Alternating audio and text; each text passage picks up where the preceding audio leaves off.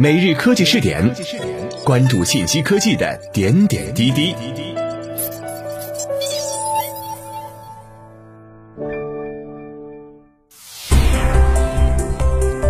各位今天 FM 的听众朋友们，大家好，欢迎收听今天的每日科技试点。相信现在已经有不少人买到了 iPhone 十二，尽管今年的 iPhone 十二确实没有多大的亮点，但依旧抵挡不住消费者对它的喜爱。销量还是很不错的，甚至还出现了抢不到的场景。今年的 iPhone 十二很简单，总结起来就一句话：这就是一部改了外观、升级了芯片、支持了 5G 的 iPhone 十一。这也让很多人对 iPhone 十三抱有期待。毕竟曾经王守义说过：“十三香吗？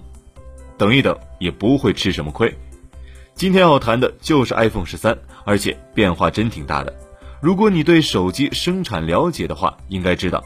一部新手机的生产周期大致是六到十二个月，所以很多时候，在我们刚刚买到新手机时，它的下一代产品就已经进入研发期，甚至还有这种情况：当前手机还未正式发售的时候，厂商们就已经开始计划下一代产品的 ID 设计、配置、选择等等。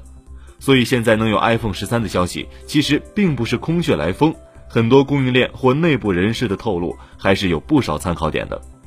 先说外观，这次的 iPhone 十三将继续保持这种直面边框的设计，整体看起来变化不大，而且仍将保留刘海设计。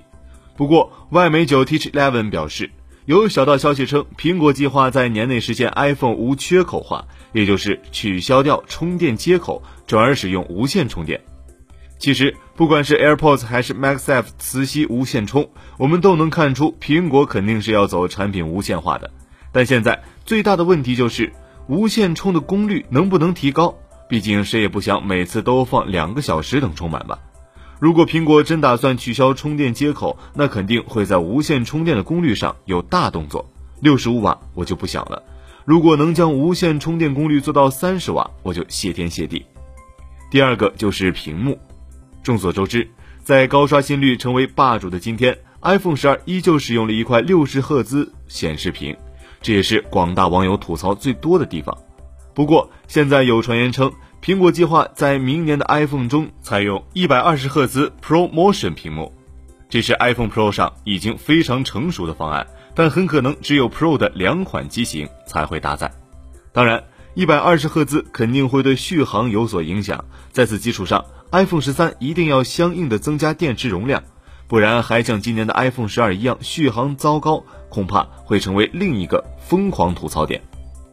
第三个是芯片，根据九 to 五 Mac 近期报道，市场情报公司 TurnForce 最新报告预测，苹果二零二一年 iPhone 的 A 十五芯片仍将使用五纳米制程工艺，但这是一款增强版芯片，下一代的芯片叫做 A 十五，供应商依然是台积电。虽然还是五纳米制程工艺，但作为升级版，它将会提供更好的能效和性能。看这架势，应该就是五纳米加了。五 G 方面，有消息称，iPhone 十三将采用高通的 X 六零基带，但仍然和现在一样，会根据不同的国家或地区做一些调整，比如国内不支持毫米波，国外却支持，这样不同版本的生产也有利苹果控制成本。虽然这次 iPhone 十二也是高通基带，但表现还是很普通，并没有明显的大提升。iPhone 十三作为苹果的第二款五 G 产品，应该会将信号做好吧。最后就是拍照了，之前郭明奇就表示，下一代 iPhone 的 Pro 机型预计会配备一颗 f 比一点八光圈、六 P 玻璃，支持自动对焦的超广角镜头。也与往常一样，苹果仍将在拍照、视频拍摄上有升级。真就十三香，iPhone 十三曝光，这次连充电口都取消了。以上面的信息来看，其实 iPhone 十三的外观变化并不大，主要的还是配置的变化。如果真的取消了充电孔，并且用无线充来替代，功能都增强的话是没什么问题的。剩下的一百二十赫兹显示屏、更强的 A 十五、更稳定的五 G 网络和更强的拍照，也都是我们比较在意的点。整体还是挺让人期待的。各位，以上就是本期科技试点的内容，我们下期再见。